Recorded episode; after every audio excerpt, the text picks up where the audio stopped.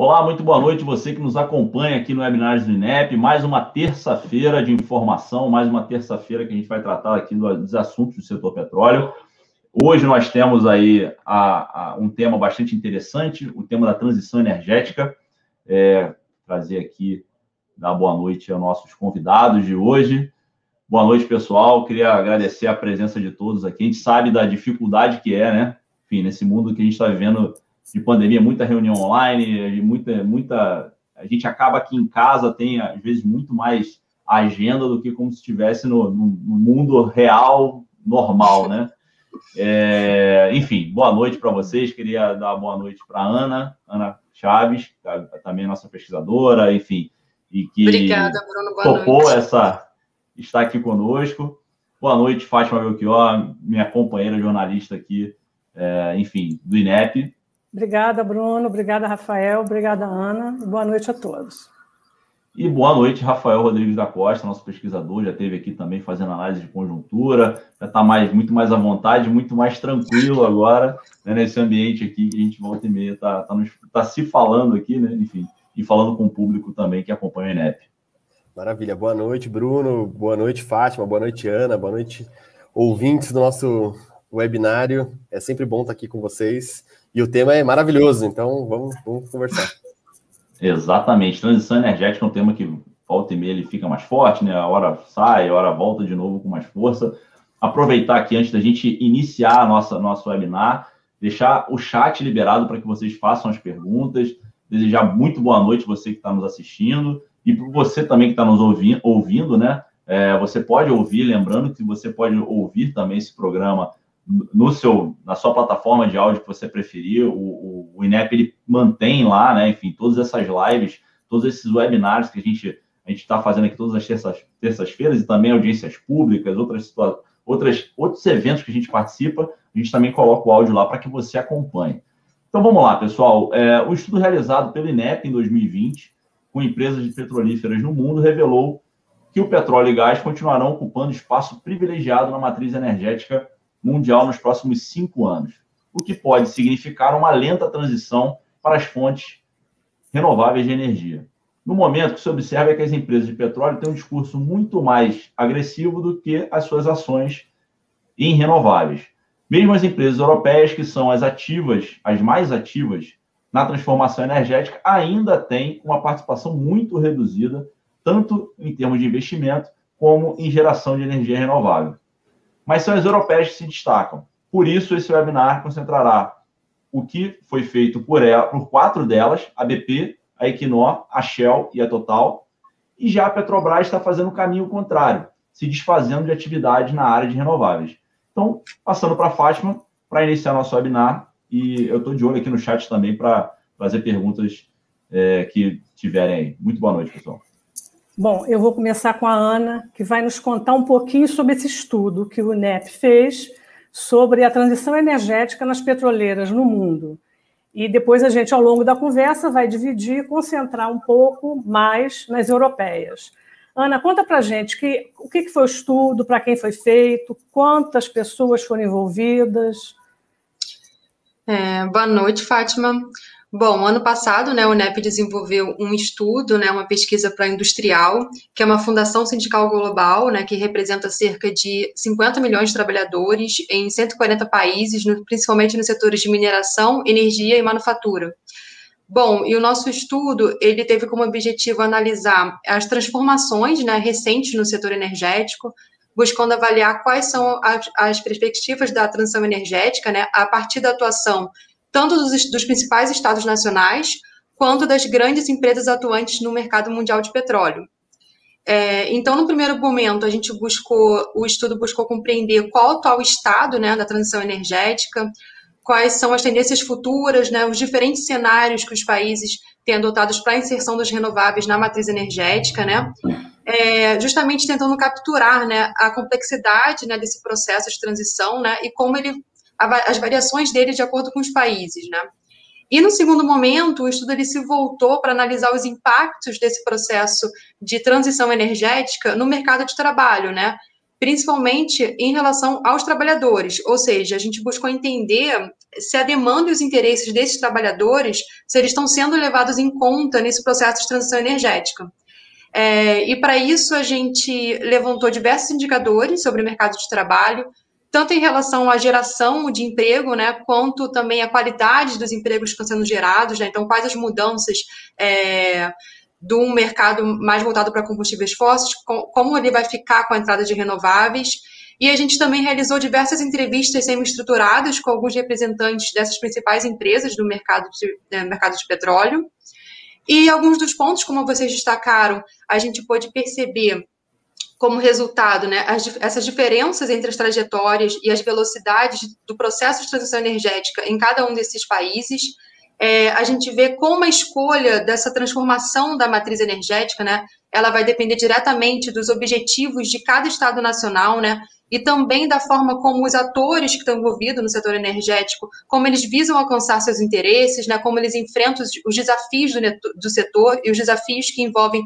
transformar essa matriz energética, né, transformar o parque gerador, é, e como esses atores se posicionam na economia internacional. E nesse ponto, como vocês destacaram, a gente percebe a importância, né, a continuidade da importância das empresas de petróleo, né, como elas influenciam nesse processo de transição, é, principalmente à medida que elas fazem essa mudança no seu portfólio de ativos, né, e vão migrando cada vez mais, um, é, propiciam a entrada de energias renováveis. Então, a gente vê que esse processo de transição, ele vai depender de uma série de variáveis, né, inclusive das próprias estratégias né, do país de origem dessas empresas, é, e a gente percebe que as, as estratégias energéticas é, mais direcionadas para os combustíveis fósseis, que as companhias de petróleo elas se mostram, digamos assim, menos ávidas né, a migrarem aos projetos de renováveis. É, basicamente foram esses pontos que a gente obteve os principais né, resultados da, da pesquisa. Ana, é, dando continuidade, a gente vai falar do cenário mais para frente, de, um pouquinho do cenário mundial, claro, para poder contextualizar a Europa, e vai falar das empresas. Mas eu gostaria só que você falasse um pouco para a gente sobre esse conceito de transição energética. É, o que é esse conceito? Como que isso começou? Assim, umas pinceladas sobre isso, para a gente partir para as análises do mundo e das empresas. Tá, certo. É, bom, a transição energética, né, esse processo que está em curso, né, é, que tem como objetivo principal a descarbonização da matriz energética, né? Então, é, as principais estratégias que os países vêm adotando para isso é, visam basicamente aumento dos investimentos em energias renováveis, o ganho de eficiência energética e também desenvolvimento cada vez mais de mecanismos de captura, armazenamento e uso de carbono. É, então a gente vê que os países, né, as empresas, elas propõem mudanças é, da matriz do parque gerador global, né? Principalmente visando a redução do papel do carvão e de petróleo e o aumento das, energi das energias renováveis. Então, esse geralmente tende a ser uma das principais estratégias para descarbonizar a matriz. É, e o grande vetor de impulso né, para isso é justamente reduzir as emissões de, de gases de efeito estufa, né, reduzindo também a dependência dos combustíveis fósseis e viabilizando né, estruturas de custos que permitam a expansão das energias renováveis. Né. É, então a gente percebe que em países onde as energias renováveis elas podem ampliar a autossuficiência energética, né, e digamos assim, é, dar maior poder geopolítico a esses países, e, e, justamente esses países que já possuem melhores condições econômicas de implementação é, para as fontes renováveis, que essa expansão dessas fontes tendem a crescer, né? É, de forma geral, o processo de transição energética ele é algo que está em curso, né? A gente tem que desde o século XIX, né, os sistemas energéticos mundiais eles se consolidaram, né, majoritariamente fundamentados, né, no uso, no uso intensivo de combustíveis fósseis. E a gente percebe que desde a década de 70, né, após diversas crises econômicas, né, diversas crises do petróleo, onde se tornou muito evidente a vulnerabilidade da dependência, né, e da incerteza do setor petrolífero, a gente começou a ter diversos movimentos para estar tá reestruturando é, a matriz energética, né. Em paralelo a essa questão econômica, a gente também tem que, desde o final da década de 70 e início da década de 80, é um movimento em paralelo né, desses aspectos ambientais, então uma série de estudos que surgiram, é, onde se tornou muito evidente né, o apontamento de riscos ambientais associados a atividades envolvendo o uso de combustíveis fósseis. É, Então, a gente tem que, partindo desses vetores, né, que os países começaram a reorganizar as suas estruturas né, da sua matriz energética. É, e na década de 90, a gente teve uma nova assim, janela de oportunidades, a gente teve diversas conferências, congressos, teve muito espaço para discutir a questão ambiental né, e a questão é, climática, né, onde entra a questão central das emissões dos gases de efeito estufa. Então, a gente tem que essa discussão da transição energética, ela reacendeu né, as preocupações em torno dos impactos ambientais do uso do, das fontes fósseis. Então, a gente teve essa retomada né, da, da importância né, da descarbonização das matrizes, né? É, no entanto, apesar disso, a gente percebe que o petróleo né, e o gás natural, eles continuam dominando, né, é, nas últimas décadas, a matriz energética, né, então, apesar de ser um movimento que já começou aí no final da década de 70, que a importância do petróleo e do gás natural ainda nesse, nessas matrizes, né, que provavelmente vão se perdurar ainda é, em algumas décadas, é, então a gente vê que a transição energética, né, apesar dela ser um fenômeno global, ela não é um fenômeno linear, ela também não acontece de forma única né, em cada região. É, ela vai apresentar, então, diferentes velocidades, né, diferentes temporalidades, né, de acordo principalmente dos interesses né, e das condições econômicas, sociais, políticas e técnicas vigentes né, em cada Estado nacional. É, e que também, né, essa mudança, né, você mudar todo um paradigma energético mundial, que é, é um processo lento, né, e que não acontece, digamos assim, de forma natural, né? Ele depende, né, e vem dependendo sempre é, do incentivo de políticas governamentais, né? Então, a ação do Estado no estabelecimento de políticas de fomento para novas tecnologias, investimentos, uso dos recursos renováveis, principalmente em países onde a estrutura produtiva ela já é baseada no consumo de combustíveis fósseis, né? Que é, que é essencial para esse processo, né, de transição. É, então, é, nos nossos estudos, principalmente, a gente pode perceber que as empresas de petróleo europeias, elas tendem a ter um discurso, digamos, mais favorável à transição, né, incorporando aí gradualmente os projetos em renováveis, enquanto empresas, por exemplo, como as americanas, elas tendem a manter um enfoque, né, no setor de petróleo e gás, tendendo a usar medidas de descarbonização que não necessariamente são a entrada de energias renováveis. Bom, acho que então você. Então, o Rafael vai detalhar um pouquinho para chegar na, no mundo da Europa, nas empresas, nas petrolíferas da Europa, que são o foco do estudo. Ele vai contar um pouquinho o que está acontecendo nos outros países, no mundo, de uma maneira geral, para a gente poder comparar. Então, falar de um pouquinho de Estados Unidos, falar de China, Não, dar maravilha. uma partida para a gente depois ir ao caso Europa. Não, maravilha. Eu acho que é, como, a, como a Ana já bem tentou trazer aqui, né? Eu acho que toda vez que a gente fala sobre recursos energéticos, a gente tem que entender que é, o, todo recurso energético ele passa por três condicionantes, né? Três determinantes. Então, o primeiro deles é, são as condições geográficas. Então, a, eu queria que tem algum microfone ligado. Acho que é o meu. Desculpa. Ah, não, tudo bem. É, então a gente, a gente no INEP trabalha com esse conceito, né? Então são é, para a gente pensar né, em condições energéticas de um país, a gente inevitavelmente acaba passando por três determinantes. Né? O primeiro deles são as condições geográficas desse país. Então, como quando a gente fala, por exemplo, sobre petróleo, a gente sabe que é, esse determinante é fundamental, porque existem países que têm petróleo e tem países que não têm petróleo. Então, é, isso vai determinar naturalmente a, a, autonomia desses países em relação a esses recursos. E não tem, vai ter que importar. Então, basicamente é isso. O segundo vetor que a gente tem, uh, e claro, né, a gente, quando a gente fala sobre condições geográficas, a gente está falando sobre todos os tipos de condição, né? Então, é, são reservas de petróleo, reservas de carvão, a água, né, recurso hídrico, ou quantidade de vento, quantidade de sol, tudo isso conta para, enfim, você construir a matriz energética de um país.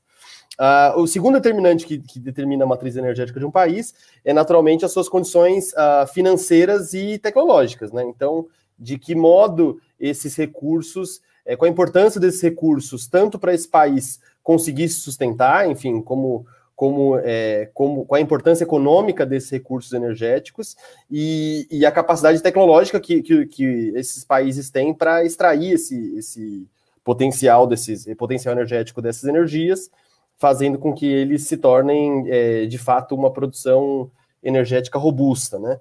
E o terceiro elemento que, que, determina a matriz energética de um país é, inevitavelmente, a sua relação geopolítica. Né? Então, em que posição aquele país se encontra dentro do tabuleiro geopolítico, quais países ele forma aliança e quais os países ele tem contendas, conflitos, enfim, disputas. Então, a gente percebe que a, a transição energética ela, é, ela não consegue escapar dessas, de, dessas três variáveis. E por que eu estou dizendo isso? porque isso vai com certeza cair na questão da Europa, porque ah, quando a gente observa o caso da Europa, a Europa tem um problema ah, de décadas em relação à sua autossuficiência em petróleo. Né? Se a gente for ver a própria história do petróleo, ah, foi muito tardiamente que se descobriu reservas de petróleo ah, na Europa. Então, é, você teve descobertas só ali próximo dos anos 80, né, quando você tem a questão do Mar do Norte, né? Claro que você teve um pouco antes, sei lá, um pouco antes da Segunda Guerra Mundial, você tinha uma produção na Romênia, mas é, tirando essa produção, a Europa não tinha praticamente nada de, de, produção de petróleo. Mas nos anos 80 você vai ter a grande produção de petróleo ali no Mar do Norte, né? Então, que a gente está falando de países situados a, próximo da Noruega, Dinamarca, Reino Unido.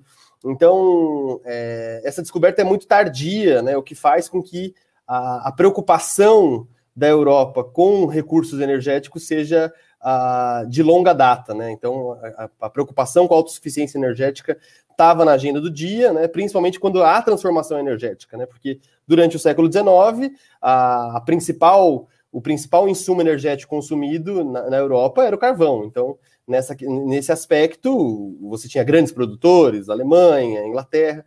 Então, não havia ah, problemas em relação a, a, essa matriz energética. Mas quando você tem a, a, descoberta do petróleo, né, um petróleo que é, é, muito mais barato, fácil de extrair, consegue se transformar em diversos derivados de petróleo, a, a Europa é, acaba sofrendo com isso, uma dificuldade, então ela vai ter que explorar em outros lugares, em outras regiões, inclusive é, sendo motivo aí das grandes guerras mundiais, acabaram é, passando pela questão do petróleo.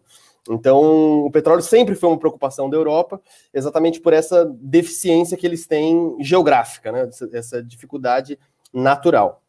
Então, isso dificultava bastante, mas eles tinham outros determinantes, né? Então, eles tinham os recursos financeiros e tecnológicos para conseguir expandir isso para outras regiões e também pelas suas vantagens geopolíticas, enfim, por toda a construção do sistema interestatal, eles conseguiram uh, é, explorar isso em outras regiões, né? Isso faz com que as grandes petrolíferas do mundo tenham, é, tenham suas sedes na, é, em Estados Unidos e Europa.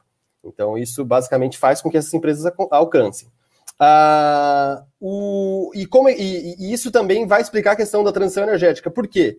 Porque com, com a, a, a escassez de petróleo sempre se tornando um tema para as nossas é, para as nossas preocupações, porque afinal o petróleo é o principal insumo energético consumido no mundo, né? Petróleo e gás natural. Ah, não dá para falar de transição, transição, energética sem passar pela questão do petróleo, e isso é uma coisa muito interessante que a nossa pesquisa conseguiu trazer, né? Porque é, existem diversas formas de você fazer é, energia. Você consegue fazer energia de alga, né? Hoje é, a Exxon, por exemplo, está construindo, fazendo pesquisas com combustíveis feitos de algas marinhas. Uh, você consegue fazer de biomassa, né? Então, de lixo, você consegue fazer de diversas formas. Mas qual é a capacidade disso de ser escalar e competir isso com outras fontes de energia? Então, esse é o grande desafio que está posto. Então, como é que a gente consegue falar em transição energética, né? Ou seja, o fim do petróleo, uh, quando você tem descobertas de grande volume, por exemplo, como são as, áreas, as areias betuminosas do Canadá, né? ou como o pré-sal brasileiro, que teve uma grande descoberta aí no, no, no início do século XXI, é, ou como a Guiana francesa, que agora teve uma. É, desculpa, a Guiana, né? Não foi a Guiana francesa, foi a Guiana, que teve uma grande, é, uma grande descoberta recente. Você tem a, a, a explosão do shale gas americano, né, do shale gas, do Thai oil. Então você tem grandes descobertas de petróleo uh, feitas em todas as Américas, né? Então, feitas em todo o Atlântico.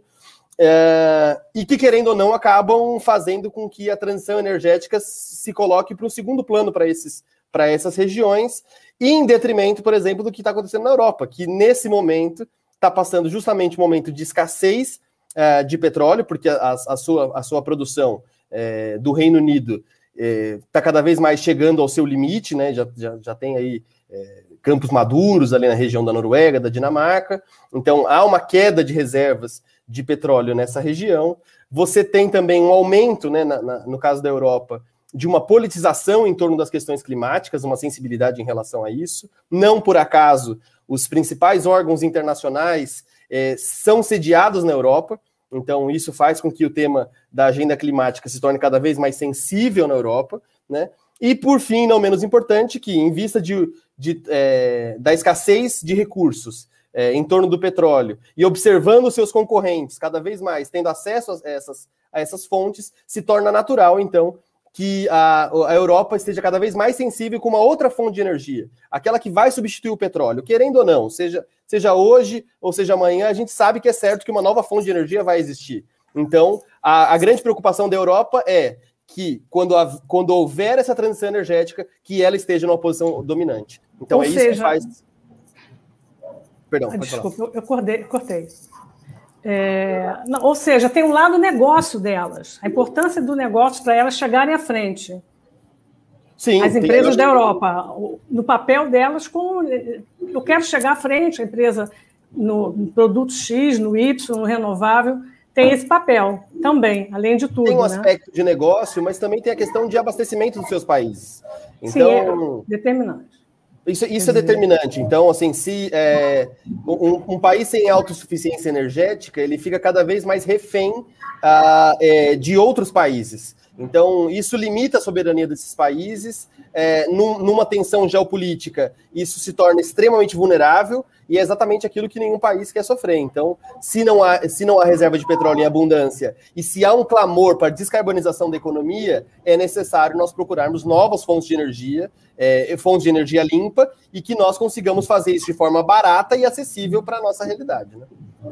Ana, tem alguma Excelente. observação na, na questão da Europa, além do que Rafa já falou? Não, concordo, assim, tudo que ele colocou, acho que foram coisas que a gente também pôde verificar na nossa pesquisa, né? Também estou de acordo com o que ele botou. Então, a gente pode falar das empresas, o, o, Rafa, é, um pouquinho de cada uma no geral do que, que elas estão fazendo. É, a gente tem a Shell no Brasil, que acabou de, o presidente da Shell acabou de falar sexta-feira sobre esse papel, de como é que eles estão se desenvolvendo no mundo e no Brasil. Tem a Total, que está avançando, a Ana tem um artigo hoje é, falando de um papel bastante interessante da Total também. Eu queria um pouquinho de exemplo de cada uma delas para a gente chegar depois no Brasil.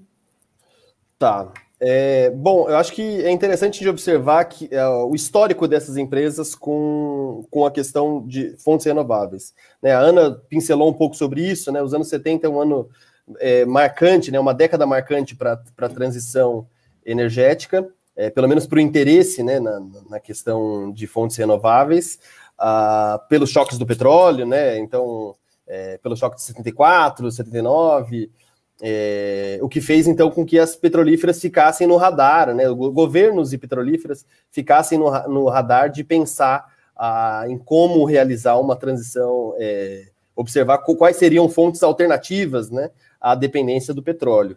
Então, só que é engraçado porque assim, desde, de, desde os anos 80 para cá, todas essas petrolíferas que o, que o Bruno já citou aí, né, as petrolíferas, as principais petrolíferas europeias, BP, Shell, Equinor e Total, é, todas elas tiveram alguns projetos dos anos 80 para cá. Só que a, a, história dessas petrolíferas com as energias renováveis sempre é de idas e vindas, e, e geralmente associado ao preço do barril do petróleo. Então, quando o preço do barril subia, é, essas empresas acabavam lucrando mais, ao lucrar mais, e também sempre com esse fantasma né, da escassez, eles acabavam, então, é, fazendo investimentos em, uh, em energias renováveis. Quando havia uma queda desse preço, né, quando havia um choque de petróleo, é, um, sei lá, uma sobreoferta, enfim, quando havia uma abundância de petróleo, esse preço caía, aí então as, as, essas petrolíferas tinham, é, é, sentiam que os seus investimentos ficavam comprometidos e a partir daí vendiam seus projetos, né, ou abandonavam seus projetos de energia renovável. Então, é, resumindo bastante, a gente pode dizer que dos anos 80 até próximo ali do, dos anos 2000, essa é a história de todas as petrolíferas. Então, começa, é, aumenta o preço do petróleo, elas começam a investir em energias renováveis, projeto solar, eólica. Então, é, a Total, por exemplo, né, fez um, é, começou um projeto né, lá, já nos anos 70, né, com energia, é, com energia solar no Oriente Médio. É, a, BP, dez anos depois, começou a fazer um projeto é, de energia solar, biomassa. Então, todas as empresas começaram a, a, a, trabalhar com isso, mas sempre nessas idas e vindas ao sabor aí do pre, da, da variação do preço do petróleo. Agora, o que acontece? Em, é, em 2015, eu acredito que aqui existe um marco na indústria petrolífera mundial, que é justamente quando a, as petrolíferas estão sobrevivendo, né, estão se recuperando do, do último, da, sei lá, antes da pandemia, né, o, o, grande choque de preços, né, que a gente viu no século 21, então que é a crise de preços ali de 2014, né, 2015. Então, 2015 é um ano que as petrolíferas começam a, a, a se recuperar desse momento é, dessa queda do, do, preço do petróleo, e ao mesmo tempo é o ano do Acordo de Paris, que é um marco também para as questões ambientais, enfim, que, que é o último, né, o grande acordo internacional que a gente conseguiu pactuar para reduzir as emissões é, de gás carbônico, né, é, na tentativa de diminuir o aquecimento global, né, então é, retardar as consequências do, do aquecimento global. Então, uma das coisas que é interessante, então, porque é, é, a partir de 2015 você vai ver que grande parte dessas empresas, né, dessas, principalmente dessas empresas europeias, elas passam a se comprometer mais com essa pauta, uh, com essa pauta dos renováveis e com é, um projeto de descarbonização das suas operações.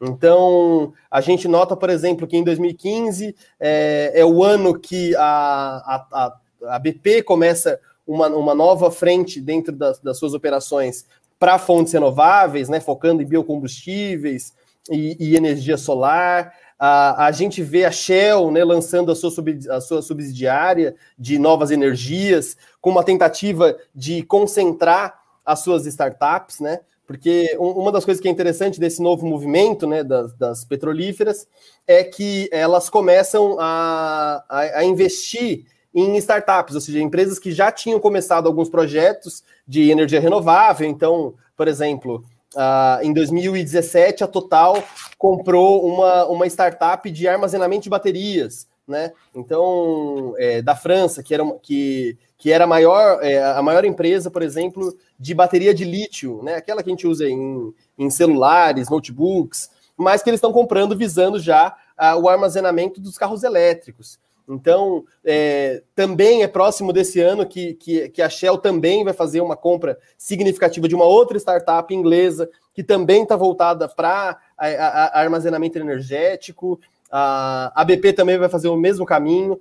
Então, o que a gente percebe é que, a partir de 2015, é um marco tanto para as questões uh, ambientais, porque é, é, a assinatura do Acordo de Paris, e também esse, esse momento de largada, então, que as empresas passam então a tentar reunir os seus negócios, então é, de tentar então criar subsidiárias para organizar essas, essas diferentes empresas, é, para tentar a partir daí dar um sinal, pelo menos para o mercado, de que elas estão mais sensíveis à pauta ambiental. Agora, o que a gente percebe é que, a partir do nosso estudo, que a gente fez aí em parceria com a Industrial, a gente percebe que esse, é, esse movimento das petrolíferas ele ainda é um movimento bastante é, incipiente. Então, ele, é, é ele tem uma grande, como o Bruno até citou aí no começo, ele tem muito um discurso muito forte e uma prática talvez não tão intensa quanto seu próprio discurso.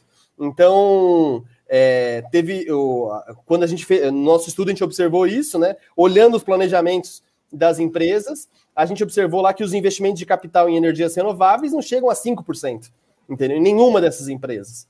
Então, é, e quando você vê esse, os discursos deles, é, eles vão lá, você, você vê lá a capa da, do, do anuário da Shell, é, não é nem mais petróleo que eles mostram, eles mostram lá o, a, os cataventos, enfim, painéis solares. Então, é, é, existe, existe uma preocupação muito de marketing de mostrar que eles estão engajados nas questões ambientais, né? E, e, com, e com interesse em energias renováveis. Mas é bastante, é, ainda é bastante lento esse processo. e certamente a, as petrolíferas vão usar de uma estratégia um pouco diferente daquilo que a gente espera para cumprir os acordos de Paris, né? Então, só para concluir esse assunto, eu acho que uma coisa que também é interessante do nosso relatório é justamente mostrar isso, né? Como as empresas estão planejando diminuir as suas emissões de carbono. E não é pela, pela geração de energia renovável, pelo menos por hora. Pelo menos o que, o que a gente percebe é que a, o, o, as empresas pretendem diminuir as suas emissões de carbono a partir do aumento da produção de gás natural, que é, é menos poluente do que o petróleo. Então, ele é, é, é, bem provável que o posicionamento dessas empresas por hora seja é, diminuindo a sua produção de petróleo e aumentando a sua produção de gás natural, entendendo que o gás natural é uma espécie de energia de transição, que aí então seria uma forma de é, ser, a, apoiar então a transição para novos é, para novas formas de energia, como eólica, solar, biocombustíveis. Quer dizer, Excelente. o quadro que a gente tem, Rafael, é um quadro de incerteza. Com toda incerteza, certeza. Com toda certeza. Tá? Incerteza, com toda certeza. Pessoal, tá chegando aqui, estão chegando aqui as perguntas, né? Enfim, quem tiver perguntas a fazer, por favor, use o chat, como a gente comentou aqui no início. É, tem uma aqui que, enfim, tem uma, uma, uma associação né, com a, relação da, da, da, questão política com a, a, enfim, a questão técnica, né, fazendo esse paralelo. É, o Caio Cardoso ele comenta: a questão ambiental se associa com pautas a bandeiras progressistas, incentivando a oposição ao conservadorismo. Essa posição muitas vezes sustenta em um discurso mais ideológico do que técnico. Isso, palavras do Caio. E ele pergunta: posto isso, me pergunto se vocês encontram alguma associação entre a polarização política em relação às questões ambientais e as estratégias adotadas pelos Estados-nação. É, aqui no caso ele está tentando fazer um paralelo, e de fato isso, como até você comentou, né, na questão política, né, a geopolítica, ela, o petróleo está aí, mostra como isso moveu o mundo, né, como é que foi o mundo, é, enfim, com essa questão do petróleo, enfim, essa, toda essa corrida, né, principalmente pós-segunda guerra, e, enfim, depois também com a crise do petróleo e outras, outras, outras situações que ocorreram no mundo. E com relação a essa questão dos renováveis, como é que você avalia isso, Rafael ou Ana? Quem ficar mais à vontade aí para comentar essa pergunta.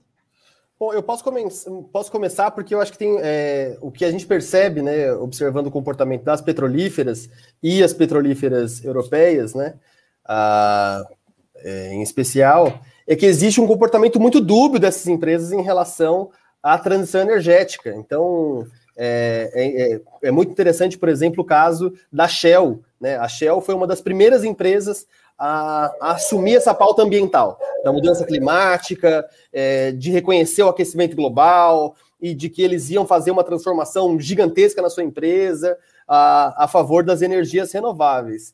E uma das coisas mais interessantes que surgiu ah, é, recentemente, né, foi uma denúncia, inclusive do pessoal do Greenpeace, é que em relatórios internos da Shell, os caras falavam justamente o contrário, como financiar, por exemplo, é, institutos científicos negacionistas. Então, como mandar dinheiro para esses caras. Então, assim, no fim das contas, é, o que me parece o comportamento das petrolíferas é mais ou menos esse. Ah, é, de um lado, eles, é, eles, eles observam como a, a, o, existe o futuro do petróleo.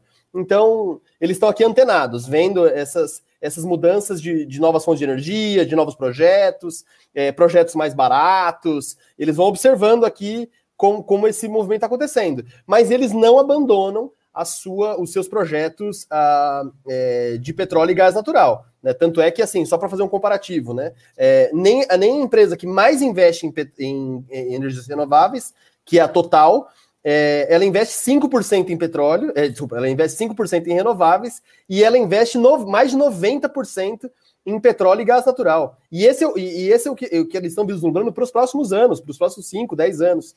Né? Há uma, é claro que há uma mudança, né? Eu até cito aqui o artigo da, da Ana, que saiu hoje na Carta Capital, que, é, que, que talvez essas, essas empresas estejam mais preocupadas agora com, com a questão da transição energética então, inclusive, talvez a Total agora está eh, é, falando nos próximos 10 anos de aumentar o investimento dela para 15%, né? Uma, uma mudança que talvez vai ser grande, né? A Shell falou em 10%, enfim. é, existe, um, existe uma, uma preocupação de talvez aumentar as suas, a sua produção de renováveis. Mas é preciso dizer que essa mudança não tem tanto a ver com a polarização política entre liberais e conservadores, ou progressistas e conservadores, é, mas talvez com a pressão interna dos fundos verdes, porque esses fundos verdes acabaram nos últimos anos cada vez mais comprando ações nessas empresas petrolíferas europeias. Então, a, a, presença desses fundos verdes na Total, por exemplo, tem exercido uma pressão danada no conselho de administração dessas empresas. Então, por exemplo, quando, aconteceu, quando estourou o, a pandemia, uma das coisas que, que, que, que, que a, a, os acionistas minoritários da, da Total cobraram da, da, da, empresa era não diminuir os investimentos em renováveis. Na BP aconteceu o mesmo movimento. Então, é, eu não diria, é, eu não sei te dizer o quanto tem de, de, progressismo e conservadorismo nisso, mas com toda certeza a gente pode dizer que os fundos verdes é, eles estão pressionando essas empresas é, por observar tantas é, vantagens é, de negócio quanto o próprio clima político, né? Então, as, as, petrolíferas em si, elas estão elas estão jogando, elas nunca, elas nunca se fiam num cesto só, elas vão jogando é, em várias. Elas vão apostando em vários cantos, né? É, então, eu acho que é mais ou menos isso. Acho que a pressão que essas empresas vivem é muito mais dos fundos verdes, então, dentro das suas empresas, e as vantagens, eventualmente, que, que podem acontecer com os governos, então, subsídios, né? A Europa agora está tá discutindo, né? O Reino Unido está discutindo um Green New Deal, né? Igual os Estados Unidos. A, a Europa está discutindo, a Comissão Europeia está discutindo um pacote de investimento para a próxima década em energias renováveis. Então, as empresas petrolíferas estão observando isso. Oh, vai, ter um, vai ter um fundo aqui de investimentos, eu vou querer participar disso, né? Então, é... aliás, eu não, sei se, não sei se eu falei demais, mas eu queria dar só um, só um comentáriozinho. Não, com a vontade. Está ótimo, achei ótimo esse, esse desenrolar aí dos fundos.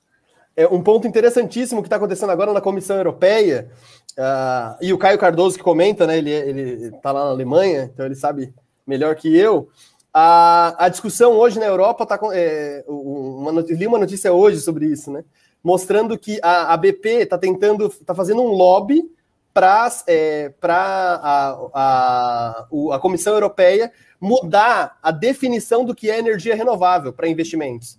E uma das coisas que eles estão tentando fazer é incluir o gás natural como energia renovável para também receber, enfim, insumos, é, isenções fiscais, incentivos, enfim.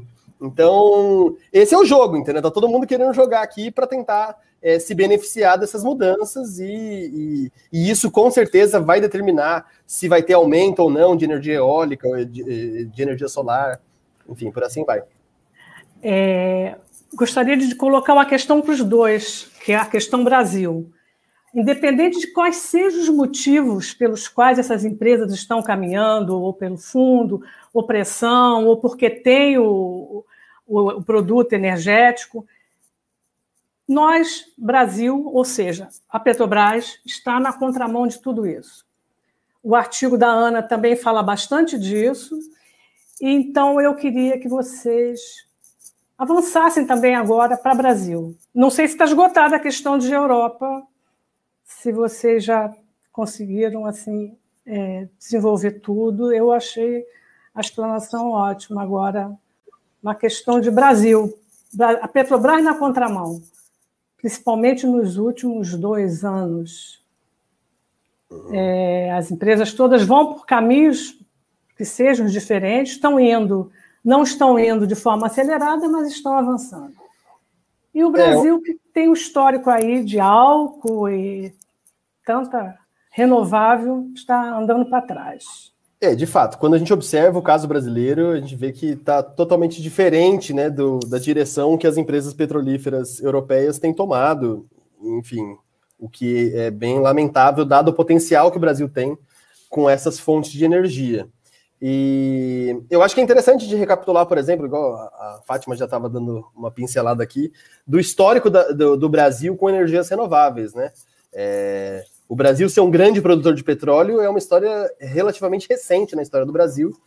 Então, o, se a gente lembrar o que a, o, nos anos 70, por exemplo, o Brasil tinha, é, ele, ele, quase, ele quase importava quase toda a sua é, a, sua, a sua demanda de, de, combustíveis fósseis. Então, o Brasil não tinha reserva de petróleo, ainda não tinha sido descoberto a bacia de Campos, né, nem estava no horizonte o pré-sal. Então, o Brasil era extremamente dependente dos insumos energéticos. Inclusive, foi por isso que nasceu a Petrobras, com uma tentativa de tentar mitigar essa dependência, né? Então, construindo primeiro a refinaria, né? Então, primeiro a Petrobras nascendo como um parque de refino, na tentativa de suavizar essa, essa vulnerabilidade, então, para não ficar tão dependente de, eh, desses atores estrangeiros. É, mas fato é que os anos 70, né, junto com essa é, com, essa, com esses choques do petróleo que, que assustaram tanto a, as grandes economias, o Brasil também não ficou alheio a isso. E, inclusive, a, acho que isso é uma coisa interessante da gente saber que o Brasil é um dos pioneiros né, na, na utilização do álcool como um combustível, né, é, combustível para carros, veículos, enfim. E tem a ver com esse espírito empreendedor, criativo que o brasileiro tem, né, e, e foi aquilo que a, em meados ali dos anos 70, né, o, o Brasil cria até uma política pública para isso, né, que é o pró-álcool, é, com o Geisel, né, ex-presidente da Petrobras, então alguém que estava bem antenado com, com a questão energética. Então, a, a, o histórico da Petrobras, então, com energias renováveis, vem dessa época. Então, vem da época, então, que começam a se fazer pesquisas, né, para utilizar a, o, o, álcool, inclusive com, com o horizonte de suprir toda a frota nacional de combustíveis, né? É, era esse o sonho do, do, do pró-álcool. A, a, verdade é que e, durante esse processo é, é, também descoberto né, a bacia de Campos, enfim, o Brasil é, é, tem, tem, tem, ele começa a ter grandes mudanças. Então, é, enfim, esse projeto, o, o projeto do Proálcool acaba, nos anos 90, ele acaba sendo colocado de canto, né, colocado de lado, e, e, isso, e essa situação vai ficar mais ou menos até aí, até meados dos anos, dos anos 2000, quando a, a Petrobras, ali em 2008, começa a reativar esse projeto uh, de se preocupar com energias renováveis. Então, é, é, em 2008 que nasce o PBio, né, a subsidiária da Petrobras em biocombustíveis, é, e, inclusive, dois anos mais tarde, a Petrobras né, vai comprar em 2010 a, a, a empresa Açúcar Guarani, que, que era uma empresa líder no mercado de açúcar e etanol, né, é, tanto no Brasil quanto na, na África. Então é uma, é uma aquisição importante. A Petrobras estava se mostrando como uma empresa líder em biocombustíveis mundial. É, e vejam, né, 2008 a gente está falando, né, muito antes do posicionamento que as empresas europeias começaram a se sensibilizar com a pauta. Então a Petrobras estava muito mais agressiva, muito mais à frente do seu tempo do que essas empresas. Ah, no plano, inclusive, de 2010 a, a 2015 da Petrobras, né, o, plano, é, o plano de negócios de gestão da Petrobras, é, ele anunciava é, mais de 3 bilhões de dólares em investimentos para energias renováveis. É, é, quase o que as empresas, as, as majors europeias investem hoje. Então, é, isso mostra mais ou menos o que, que aonde a Petrobras estava naquele momento né, começou a investir em biocombustíveis a partir da PBio, é, da ABS Bio, a participação na Açúcar Guarani, a, ela começa a investir em energia eólica, né, com, com o parque de Mangue Seco, né, anos mais tarde, quando ela vai comprar o complexo de Mangue Seco, ela, é, ela vai montar uma usina é, é fotovoltaica, né, de energia solar experimental. Então, era esse o horizonte que a Petrobras estava construindo até 2015, que aí é um ano chave para a Petrobras, né? Então, é, de, é, 2015 é marcante para as empresas petrolíferas europeias, mas para a Petrobras ela é marcante por um outro motivo, porque a Petrobras passa a ter um outro planejamento estratégico, uma outra direção, é, e é justamente nesse momento então, que a Petrobras adota uma nova política, que é essa política que a gente vê hoje, que é uma ideia de é, é, sair, de é, desmanchar o sistema integrado, cada vez mais se focar quase que exclusivamente na exploração e produção do pré-sal e, e, focar suas atividades na região do centro-sul do Brasil, então saindo de qualquer é, segmento que não estivesse ligado com esses segmentos prioritários da companhia. Então, nisso, a empresa começa a vender os seus ativos. Uh, em 2015 mesmo, ela já começa a vender a, o, a sua participação na Açúcar Guarani, né, o que é um gesto muito grande de, de, de que eles estavam realmente saindo desse segmento. Uh, nesse ano mesmo, agora, né, em fevereiro, a Petrobras concluiu a venda dela da BS Bio, que eram as suas usinas ali no, é, no Rio Grande do Sul e no Paraná de biocombustíveis. É, nas na, na, energia eólica, foi na semana passada, né? A conclusão das suas vendas do complexo de Mangue Seco, no Rio Grande do Norte. É, então, é uma pena, mas essa é a realidade hoje, né? E, em contrapartida, a Petrobras agora começa a assinar acordos de cooperação né, e, e parcerias com as empresas europeias, então a Equinor e, e, e a Total, para começar a implantar energia eólica offshore nas suas plataformas de petróleo. Ou seja, perdendo a oportunidade de poder fazer isso, né? De, de lançar na frente, mas agora eles estão perdendo essa disputa porque não investiram, não querem investir, tem um investimento pífio lá em pesquisa em desenvolvimento de energias renováveis, mas que eles não, eles não chegam nem a, a, a descrever quanto eles, a cifra que eles estão querendo investir, porque é irrisório. Então, é, é muito triste isso, né? Então, as, as empresas, é, as empresas petro, petrolíferas demoraram para encampar a questão da transição energética, mas é, as europeias estão saindo na frente e o Brasil, infelizmente, saindo na frente, agora resolveu ir para trás, o que é um cenário lamentável. Lamentável. Bruno, você tem questões? Temos, temos várias aqui. Eu estou esperando o melhor momento. Inclusive, tem uma do Rodrigo aqui, Rodrigo Leão, nosso coordenador técnico, e coloca e como está a entrada das empresas no Brasil, a preocupação das petrolíferas que atuam aqui no país com a transição, o foco maior é no pré-sal. Eu acho que é um pouco que você, você só não tocou no pré-sal, mas é, você estava comentando um pouco sobre isso. Se quiser complementar, Ana também, fique à vontade. É, vamos lá, tem mais perguntas aqui. Algumas, é, eu, a linha aqui está voltando lá para o exterior, né? O, o Henrique coloca. É, no estado atual em que a gestão ambiental se impõe, esse caminho de idas e vindas no segmento de renováveis tende a se repetir? Na verdade, essa aqui não, mas a outra ele comenta dos Estados Unidos. Mas enfim, vamos deixar essa. Que, qual é a avaliação de vocês? Isso é uma coisa olhando um pouco para frente, acho que é um pouco até, inclusive, do que a gente vai tratar na pergunta da Fátima, que é a próxima, provavelmente. Eu, né? eu acho que a questão do Rodrigo, eu não, eu, se eu percebi bem, eu acho que ele está querendo saber como é o movimento dessas empresas, por exemplo, as europeias, que elas estão lá fora, elas estão aqui. Vê se é, é tá isso. Falando, é, da entrada de empresas exemplo, no Brasil, né? E a preocupação dessas petrolíferas que atuam aqui no país com a transição. Ou o foco, é. É, é, ele está perguntando se há preocupação né, das petrolíferas. Seria o caso da gente fazer, não sei se a gente tem elemento aqui, talvez, Rafa e Ana, um exemplo da Shell, por exemplo. A Shell está na exploração e, e, na produção, um exemplo, né? E ela, eu creio que a pergunta é essa. Elas estão preocupadas, uma Shell ou tantas outras, Equinor, essas todas que estão aqui, estão também vendo os renováveis aqui, eu estou entendendo que a pergunta é essa. Elas estão entrando, já estão, já estão, algumas já estão, começaram lá na distribuição, já tem um histórico super antigo. E nos renováveis, como é que elas estão? Eu percebi. É, ele está perguntando também se o Ou é só tão é uma forma maior né? pré-sal. Ou seja, tem o é. pré-sal, relação custo-benefício e vão para o pré-sal. E as renováveis, a gente não precisa é. avançar. Eu queria um, é o geral, né?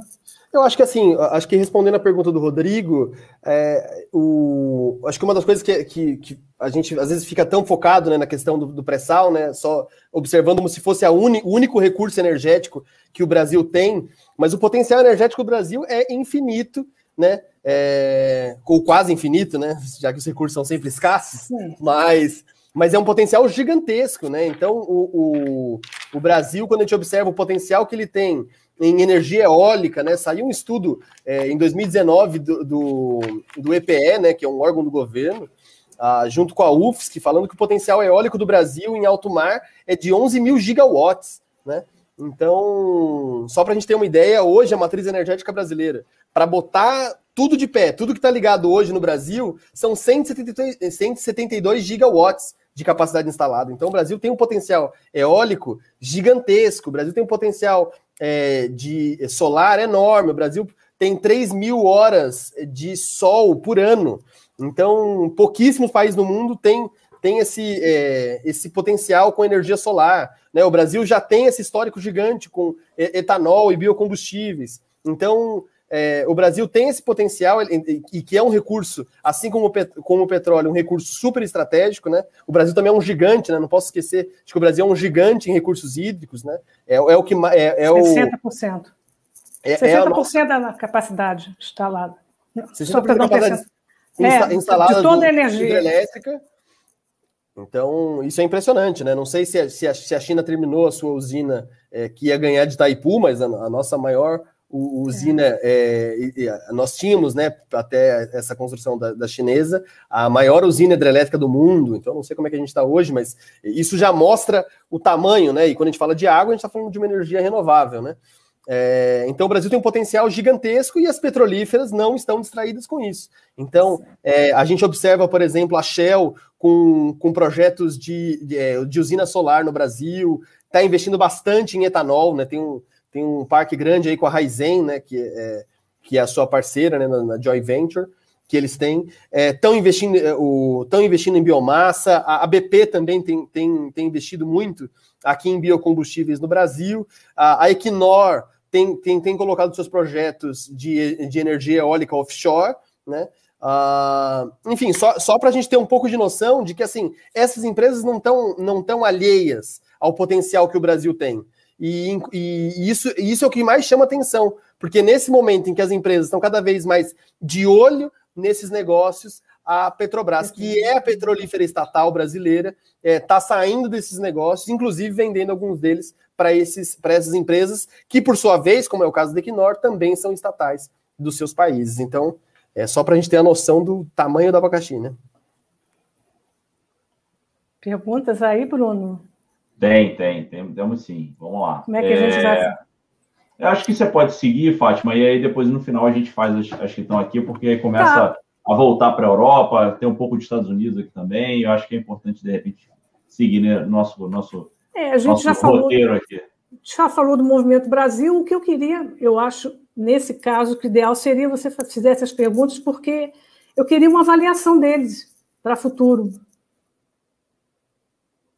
a gente sabe que está cheio de incerteza, mas traçar um quadro, cada um traçar um quadro dentro do possível, ou um resumo, né, que seja, já que a gente já traçou tanto. Se você achar melhor, Bruno, você coloca as perguntas para a gente depois fazer uma avaliação, uma consideração final. Então vamos lá. O Henrique ele comenta aqui, a pergunta do Henrique, vamos lá, é, vou pôr na tela. Com a mudança da postura do governo americano, Quanto à mudança climática, é, as empresas americanas vão acelerar seus projetos em setores de energia, energia renovável?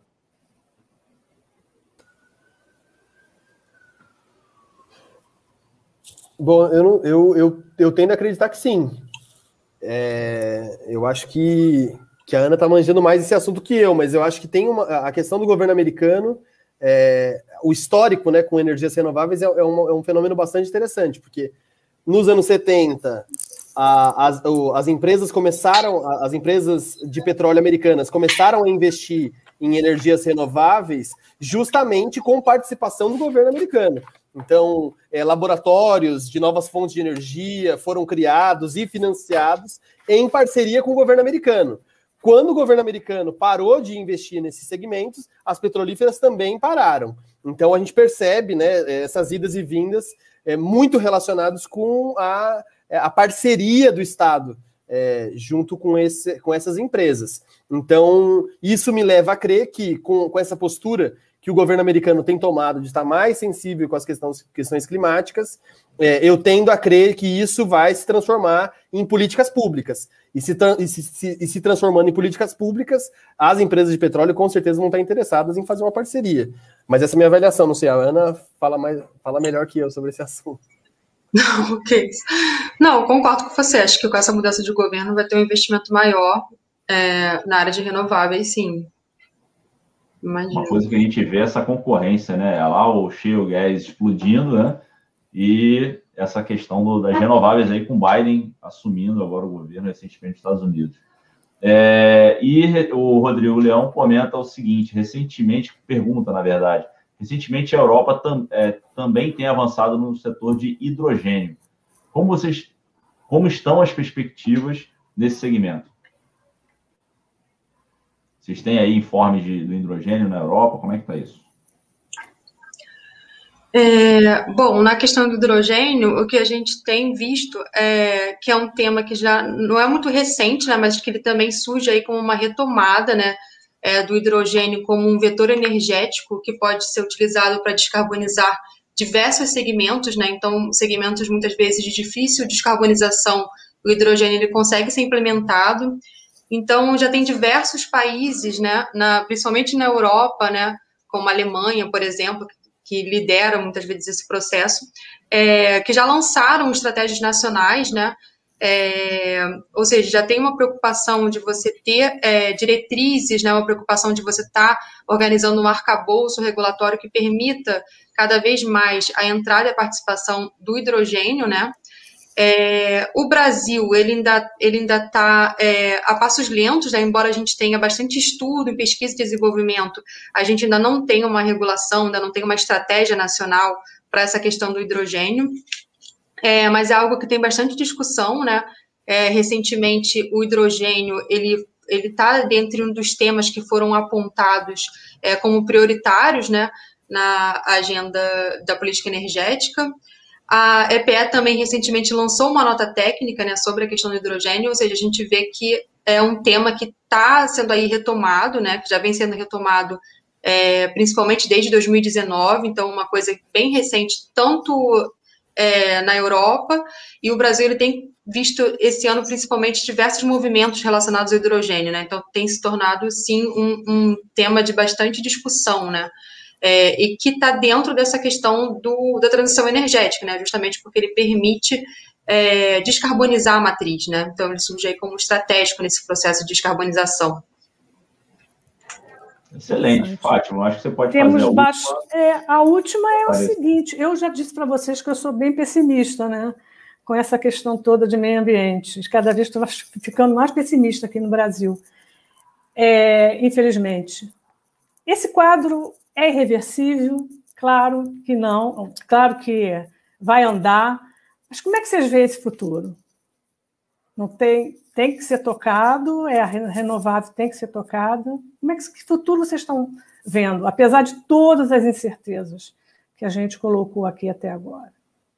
Vocês têm uma palavra assim de alento para o Brasil ou para. Fazer apostas agora. Difícil? Vai começar. Não, Não eu, ir, pode... eu ia colocar que eu vejo de fato assim como um processo, digamos, irreversível, né? Mas eu imagino é, eu também tenho uma visão um pouco mais pessimista, né? Eu não imagino que esse processo ele se dê numa, talvez nessa velocidade que é esperado, né? Na velocidade que talvez esses, essas projeções é, tendam a ocorrer, até porque essas projeções tem muita incerteza né, no cálculo dessas projeções e como a gente viu, a gente vê que, de fato, é, é um processo muito complexo nessa né, mudança de paradigma da matriz, né? Então, envolve condicionantes é, sociais, culturais, econômicos. Então, eu vejo que as empresas, elas tendem a manter... É, se, elas veem que essa é uma tendência, né? elas tendem sempre a manter o, os investimentos em renováveis, né? Embora ainda muito reduzidos, é, muito ainda numa ação muito teórica, né? Às vezes pouco prática, é, as europeias, principalmente, elas têm apontado né, um aumento dessas ações mais práticas e concretas né, para os próximos anos. Não sei até que ponto isso vai se concretizar, mas pelo menos recentemente elas têm apontado esse direcionamento. Embora tenha um momento, é isso que o Rafa falou, ainda tem, quando você faz uma relação com as outras fontes renováveis, os investimentos são muito reduzidos. É, então, eu vejo esse processo muito de idas e vindas, assim, até porque a questão ambiental ela não é o grande né, motivador desse processo de transição, né? Então, é, eu vejo justamente as empresas se mantendo nisso, até para quando você ter de fato uma mudança maior, elas poderem estar liderando esse processo, que também foi uma coisa que o Rafa uhum. colocou, né? É, então, acho que esse processo de indas e vindas vai depender muito desse contexto, né? É, político e tudo mais. Então, eu vejo que muito menos pela questão ambiental, mas justamente por essa é, convergência né, de interesses, né, é, da melhor forma que elas vão estar se posicionando né, internacionalmente, economicamente, né, é, que esse processo está muito mais sendo regido por essas condições, né. Então, realmente, assim, não, não sei como colocar como fugir do incerto, né. Mas tendo uma visão um pouco mais pessimista, né? Também colocando o gás natural aí como esse grande, é, grande fonte, né? Para fazer essa transição entre os combustíveis fósseis e as fontes renováveis, né? É, ainda, ainda vejo aí um, um grande papel para os combustíveis fósseis, né? Para o setor de petróleo ainda, bastante atuante. Uma entrada gradual, digamos, das renováveis aí, né? Bom, Rafa, é. não sei você. Não, eu concordo com a Ana, acho que tem. Eu, eu gosto. É, eu lembro de uma frase da Ana que, que eu acho que faz bastante sentido, né? A, a transição energética vai acontecer. É, e isso é fato, né? Independente se, se, isso vai ser agora ou daqui a 100 anos, uma nova fonte de energia é, vai vir, né? Então, a, agora a grande questão é quando, né? E, e, como isso vai acontecer. Então, e o que, que vai ser feito durante esse, esse interim? Então, o que é, é, é, um cenário de bastante incerteza em virtude da, da, da, própria pandemia, enfim, que mudou todo o comportamento, é, a circulação é, dos países e a própria composição energética. Agora, o que eu acho que é, é importante a gente salientar é de que a, as, é, as empresas petrolíferas elas não, é, as petrolíferas europeias, elas não estão displicentes em relação à, trans, à, à transição. Então, é, eu acho que isso é um ponto importante, porque é exatamente o exato oposto do que a gente tem observado aqui no Brasil, é, em que a, a Petrobras está quase que apostando todas as suas fichas na exploração e produção do pré-sal, é, enquanto essas outras petrolíferas, elas, embora elas estejam nesses segmentos, embora é, os investimentos delas estejam massivamente é, concentrados na exploração e produção de petróleo, elas não estão ausentes de investir nessas novas fontes de energia, de olho nesses novos mercados que virão, onde a gente não sabe quando e nem como, mas que ele que, que em algum momento vai acontecer. E quem estiver primeiro e quem tiver, é, vai estar mais bem posicionado. Então, é, nesse sentido, eu acho é que, que é importante a gente lamentar né, a, o posicionamento que a, que a, Petrobras tem tomado agora. Né? Uma empresa que, que era uma vanguarda nesse segmento e que agora, enfim, tá, tem dado um passo para trás. É, e isso, isso vai ter consequências. Com certeza Com vai certeza. ter. Eu acho Excelente. que diante desse quadro a gente ainda tem muito webinário sobre o tema pela frente, né? Com certeza. À medida que as... vamos ter muitos outros. É, é isso aí. Bruno... E temos algumas ainda perguntas aqui, vamos tentar fazer, estamos estourando nosso tempo aqui, mas o Henrique até comenta, né? A transição vai se impor no longo prazo por conta do preço. O preço do petróleo, seja pela escassez futura, seja por conta dos impostos que serão cobrados, seja por conta do barateamento dessas fontes. E o Caio Cardoso, eu não sei se a gente pode ser binário em responder isso aqui, eu acho que é muito difícil a gente ser binário nessas, nessas questões aqui, mas para a gente ser o mais breve possível, se tiver resposta, né, obviamente. Ele pergunta o seguinte: podemos afirmar que os estados que conseguirem oferecer o menor custo sem sacrificar oferta vão liderar o possível processo de transição? É possível a gente responder essa pergunta nesse momento? Ou pelo menos inferir aí uma resposta? Eu acho que, é, eu, tentando juntar uma pergunta na outra, do, o comentário do Henrique ou a pergunta do Caio, eu acho que o, o fator preço vai ser um, um, fator determinante. O fator preço ele é um fator geopolítico de extrema importância, né? Então, a gente observa isso desde o início do petróleo, né? Se a gente for pensar lá no começo da história do petróleo, é, a gente, é, as, a, quando, por exemplo, a, a Rockefeller queria dominar um, um mercado, que, que ela fazia? Ela fazia chegar uma chuva de petróleo naquela região, né, uma inundação, dilúvio de petróleo, para o preço ficar mais barato e as refinarias quebrarem. Então, é, ou seja, o preço sempre é um fator é, estratégico para as empresas. Então, por isso que a gente está discutindo hoje a questão dos preços é, praticados pela Petrobras, por isso que a gente vê, é, como a gente viu na pandemia, né, quando é, a Arábia Saudita e Rússia entraram em desacordo sobre cortes na produção da, da OPEP, os dois aumentaram a produção para despencar o preço do petróleo, porque eles tinham um custo de extração muito baixo. Então, eu acho que o que vai. O, é, esse fator de quem oferecer o menor custo sem sacrificar a oferta vai liderar, vai liderar o processo é possível, mas não, é, não são só os estados, mas também são as petrolíferas. E a capacidade que elas têm de equilibrar os custos com o seu sistema integrado. Então, quanto mais uma empresa é, é, é integrada, mais ela consegue é, equilibrar ganhos e perdas a partir das suas operações. Então, a gente vê isso, por exemplo, é, no mercado de petróleo. Quando o barril cai, é, geralmente quem segura os prejuízos das empresas é o refino, onde a, onde a oscilação não é tão grande, né? Porque você consegue controlar um pouco mais a, a matriz de custos. Então, quanto mais uma empresa for integrada, menos ela sofre essas oscilações e mais ela consegue controlar é, o preço. Então, eu acho que, é, acho que respondendo ao Caio seria isso. Podemos afirmar que os estados, talvez os estados, mas não os estados sozinhos, os estados com as empresas estatais, as, as suas empresas, sejam estatais ou não, mas que conseguirem a, é, trabalhar em diferentes mercados e a partir de trabalhar em diferentes mercados ela consegue controlar melhor o seu custo. Então, eu acho que seria isso. Ana, se arrisca? Ou concorda com o que o Rafael colocou aqui? Concordo com ele. Acho que, é, acho que o Rafael colocou muito bem. Oi? O preço acaba sendo determinante aí nesse sentido, né? Como quase tudo na, na é. indústria da energia, né? Sim. Quase tudo. Né? Mas, mas assim, é a capacidade que você tem de impor o seu preço, né? Acho que isso é importante. Sim.